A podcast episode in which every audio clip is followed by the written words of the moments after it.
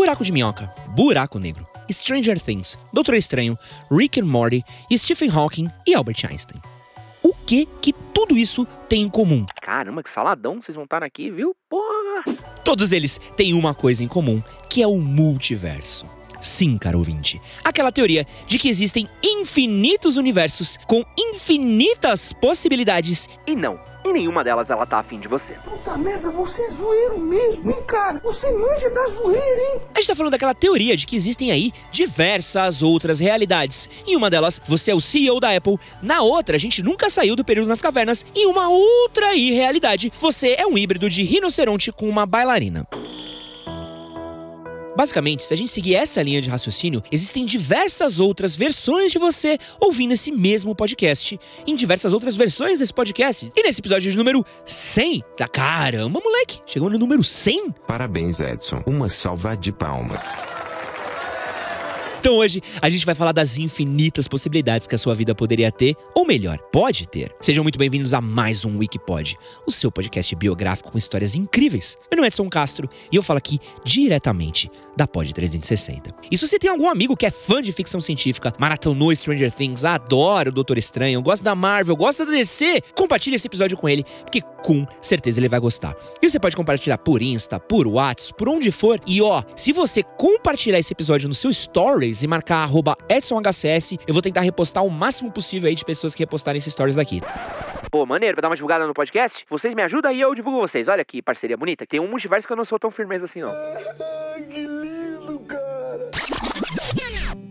Antes da gente começar a falar um pouquinho aqui de cultura pop, é importante a gente explicar o que, que é o fucking multiverso. Basicamente, o conceito de multiverso, ele parte do princípio de que tudo que a gente consegue observar como humanidade, como conceitos científicos, ele está limitado aí a um certo alcance. Esse alcance ele vai se expandindo ao longo do tempo. Parece um pouco complicado, mas tudo isso tem a ver com a velocidade da luz. A partir do momento que a luz foi transmitida de um certo ponto, ela demora um certo tempo para chegar em algum objeto. E para a gente poder enxergar esse objeto, a luz precisa chegar até lá. E essa luz, ela vai viajando ao longo do tempo e o horizonte de coisas as quais a gente vai enxergando vai se expandindo conforme o tempo vai passando. Ou seja, nós estaremos numa bolha que ela vai se expandindo com o tempo e vai aumentando o poder de concepção que a gente tem de ver as coisas a nosso redor no universo. Planetas, galáxias, blá blá blá blá blá blá, esse tipo de coisa. Em algum momento, essa luz chegaria ao ponto de se conectar com outras bolhas também que estariam observando a gente. Universos de possibilidades infinitas, onde talvez a gravidade não exista, onde talvez a gravidade seja invertida, onde talvez tudo sejam gases e a gente seja apenas formas de cor e luz. Esse é um conceito muito amplo, mas que ele começou a ser divulgado com Schrödinger em 1952, numa palestra aí que fez muito sucesso na época. E essa palestra dele foi baseada em diversos conceitos do próprio Albert Einstein sobre a teoria da relatividade. Essa base acabou sendo explorada tempos depois pelo nosso queridíssimo Stephen Hawking. O mais louco que essa parte científica do multiverso, ela aconteceu aí só no século passado, muito por causa dos avanços da física, pelas conversas aí da parada de física quântica, das nossas conversas sobre radioatividade, átomos, etc. Porém, conceitualmente, a gente fala de multiverso há muito tempo. Mas quando começou esse papo de multiverso,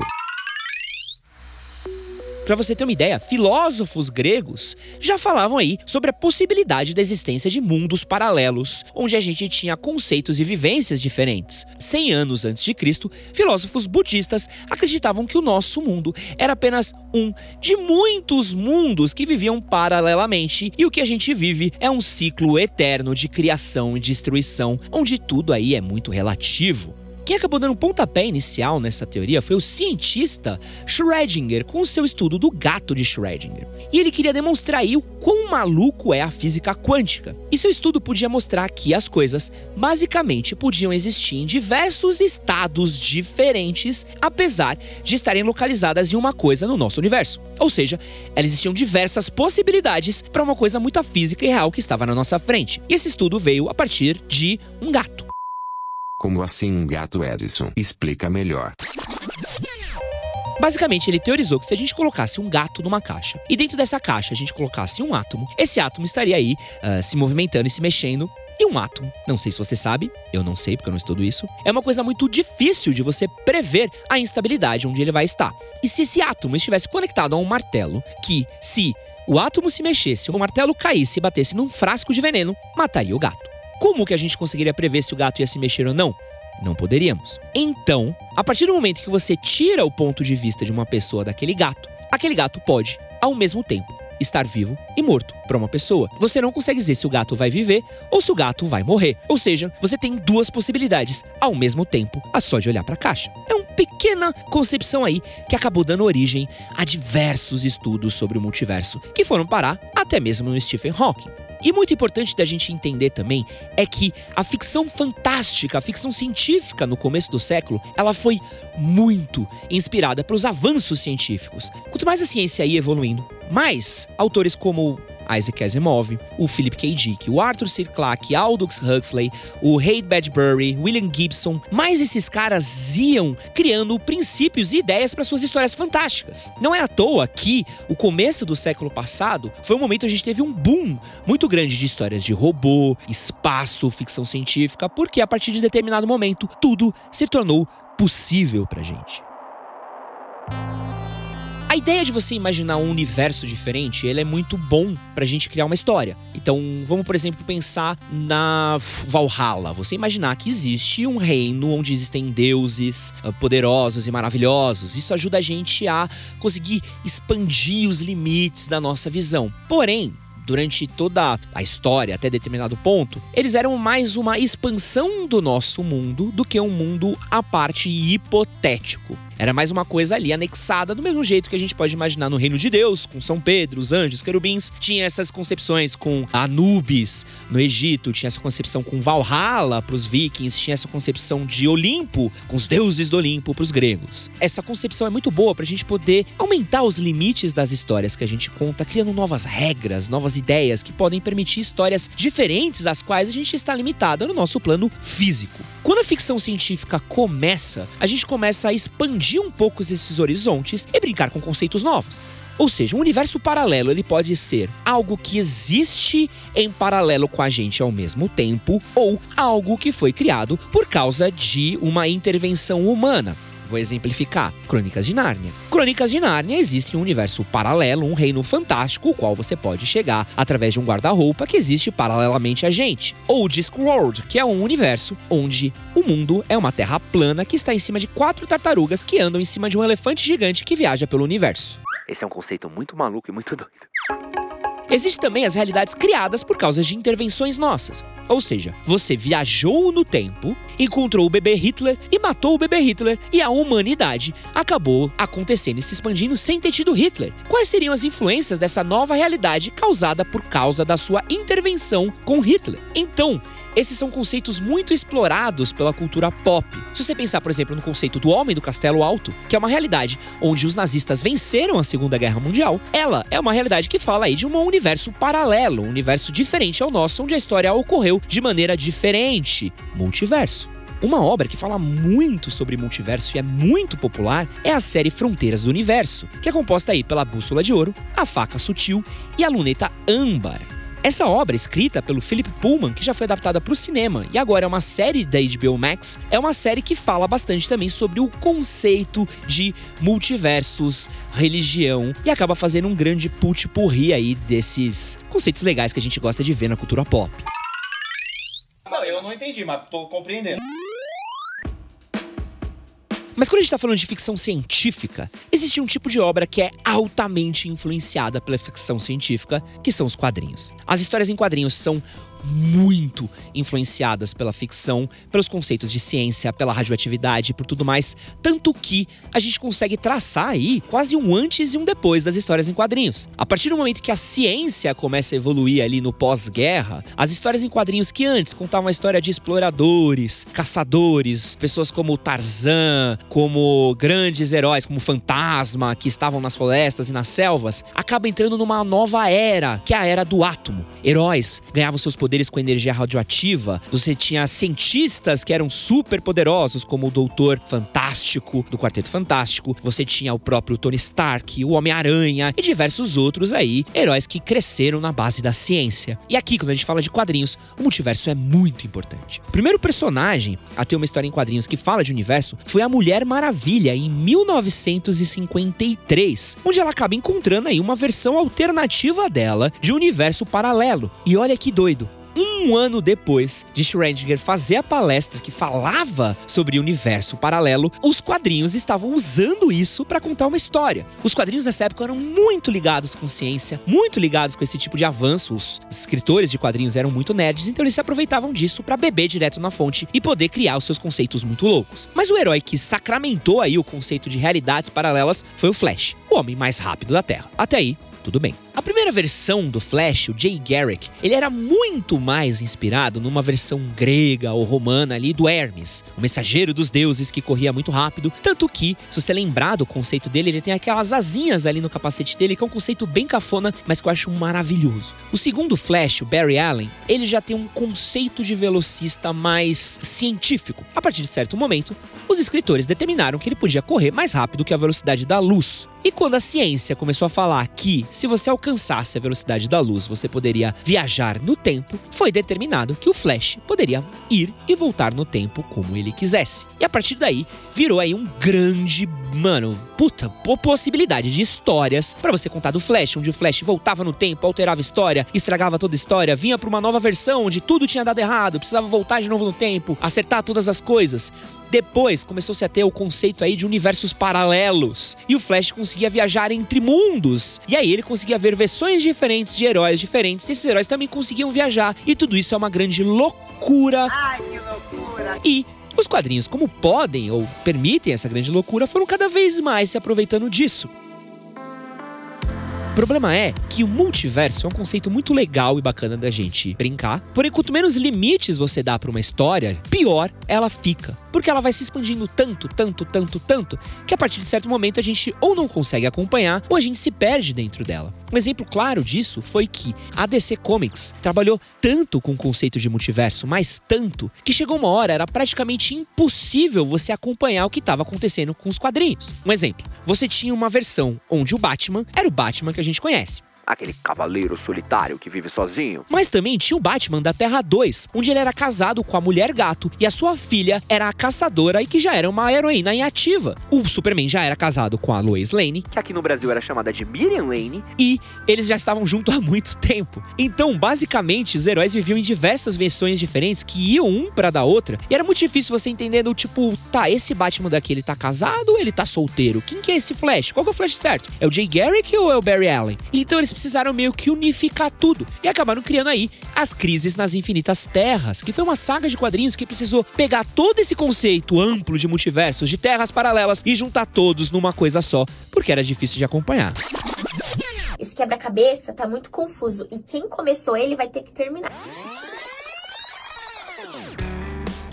Mas, apesar de ter os seus contras, o conceito de multiverso ele foi muito bem usado nas histórias em quadrinhos. A gente tem dois selos que eu acho que vale muito a pena a gente falar, porque tem diversas histórias divertidas. O da DC Comics, que chama Elseworlds, e o da Marvel, que é o famoso What If, que virou uma série agora. Em Elseworlds, a DC aproveitava para criar conceitos diferentes dos seus heróis. Um exemplo, você tinha o Batman, o Batman, o Homem-Morcego, certo? Mas e se o Batman fosse um vampiro? Como seria o Batman? E se o Batman ele tivesse existido na mesma época de Sherlock Holmes e ele tivesse perseguido Jack o Estripador? E se o Batman fosse um samurai?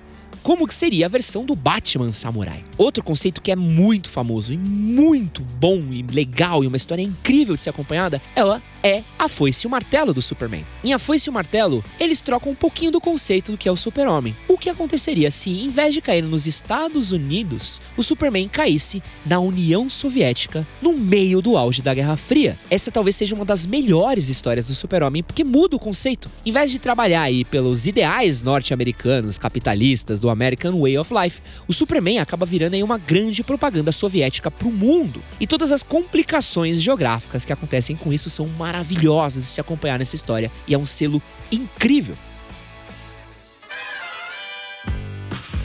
Próprio conceito de multiverso acabou sendo usado para apresentar personagens antigos para públicos novos. Por exemplo, lá no começo dos anos 2000, o Homem-Aranha tinha décadas de histórias que os fãs estavam acompanhando. Quando o primeiro filme do Homem-Aranha, o do Tobey Maguire chegou aos cinemas, era muito difícil para o público novo querer ir buscar as primeiras histórias do Homem-Aranha que foram escritas na década de 60 e tinha toda uma vibe daquela época. Foi então que a Marvel criou um novo universo chamado Universo Ultimate, que é um universo irado, irado, irado, que aqui foi lançado na linha Marvel Millennium. Nele, eles começaram a história do Homem-Aranha, só que o que aconteceria se o Homem-Aranha tivesse surgido nos anos 2000? Em vez de ser um fotógrafo, o Homem-Aranha era um designer de sites, o que é muito divertido e tem tudo a ver com ele. Ele é um fã de cultura pop, então ele consome livros, obras, séries e todas as outras coisas. E ele tem um conceito um pouco mais moderno, usando o celular, então ele tá sempre com o celular quebrado, porque ele tá viajando em alturas. E ele tem que viver com dilemas do mundo moderno, como pessoas com câmeras em tudo quanto é lugar. Como você esconde a sua identidade secreta com isso?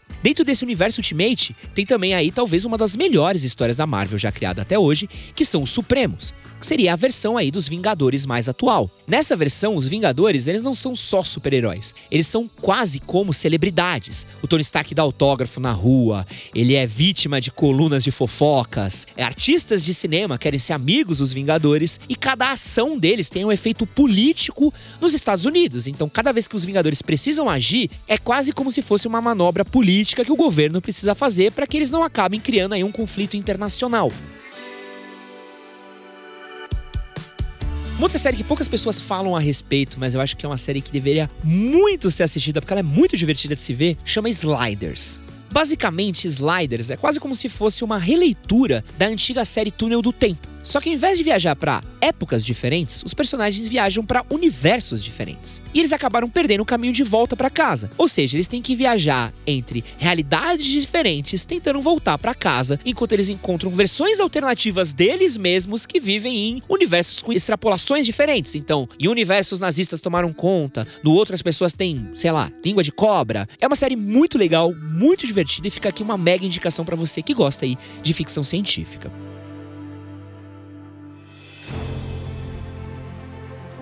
Mas agora vamos chegar nos dias de hoje. Talvez quem tenha dado o primeiro pontapé inicial para o multiverso foi o Homem-Aranha no Aranha Verso. Esse filme é uma adaptação aí de uma história em quadrinhos de muito sucesso também, onde eles pegaram todos os conceitos de Homem-Aranha que tinham sido apresentados dentro da Marvel e botaram tudo no mesmo lugar. Então você tem o Homem-Aranha no ar, onde ele surgiu ali no começo do século e ele é um detetive misterioso. Tem o Porco-Aranha, onde ele é um personagem de desenho animado que nem a Looney Tunes. Você tem o Homem-Aranha do Miles Morales, que é o Homem-Aranha que é um personagem negro e latino que cresceu no subúrbio. E existem aí diversos outros Homem-Aranhas que aparecem no quadrinhos e prometem vir na continuação, como o Homem-Aranha 2099, que é um conceito que eu amo, o Homem-Aranha japonês, que tem, que a gente já falou aqui no Wikipod, no episódio sobre o Homem-Aranha. Fica a dica também que essa versão é uma das minhas versões favoritas do Homem-Aranha, onde ele tem um robô gigante. E isso acabou servindo de inspiração pro filme maravilhoso, onde a gente tem o um encontro do Andrew Garfield, do Tobey Maguire e do Tom Holland, onde o Doutor Estranho acaba abrindo as portas aí pros Homem-Aranhas se encontrarem. Galera, hoje no vlog do Miranha vocês vão conferir o desafio mais inacreditável de todos os tempos. Hoje eu vou fazer o Tente Não Dançar e Nem Cantar, hein? Outra série também que se aproveita bastante dos conceitos de multiverso é Rick and Morty. A série de animação conta aí as aventuras de um cientista alcoólatra e um adolescente inseguro que viajam aí sobre as infinitas realidades paralelas e universos diferentes, passando pelas aventuras mais insanas possíveis. A grande loucura aqui é que a gente vê todas as interações dos diferentes Ricks e diferentes Mortys e todos eles convivendo, tendo aí aquele episódio maravilhoso que tem a cidadela dos Ricks, que é incrível, é uma maluquice e acaba juntando tudo que a gente falou nesse episódio. E aproveitando que eu tô falando aqui sobre a teoria do multiverso, se liga no nosso episódio 64, Rick and Morty e a ciência do caos. E outra dica, se você tem curtido esse e outros episódios, digita Wikipod na barra de pesquisa, clica nos três pontinhos e classifica a gente com cinco estrelas. Dê cinco estrelas nas plataformas e compartilhe com os amigos. E cara, falar de multiverso na cultura pop é muito difícil porque a gente pode extrapolar esse conceito de vários jeitos diferentes. Um exemplo, De Volta para o Futuro seria um multiverso? Porque a gente tem o universo no qual a gente basicamente vive, mas tem um universo onde o Biff acabou pegando o livro de apostas e ficando um milionário e tudo virou um inferno. Esse é um universo alternativo, certo? Então, o conceito de multiverso ele é muito rico e pode ser explorado de jeitos diferentes, dos bons até mesmo os ruins. E eu espero muito ter te ajudado a entender um pouquinho mais sobre o que é um multiverso e como ele pode afetar as nossas vidas e mais ainda, as histórias às quais a gente gosta. Esse foi mais um Wikipod apresentado por mim, Edson Castro. E pelo Carlos Armarillo, na Terra 62, que apresenta o Wikipod também. E pelo Jorgito Castro, minha versão espanhola, que é um luteador e também faz podcast. E a gente se vê na semana que vem. Valeu!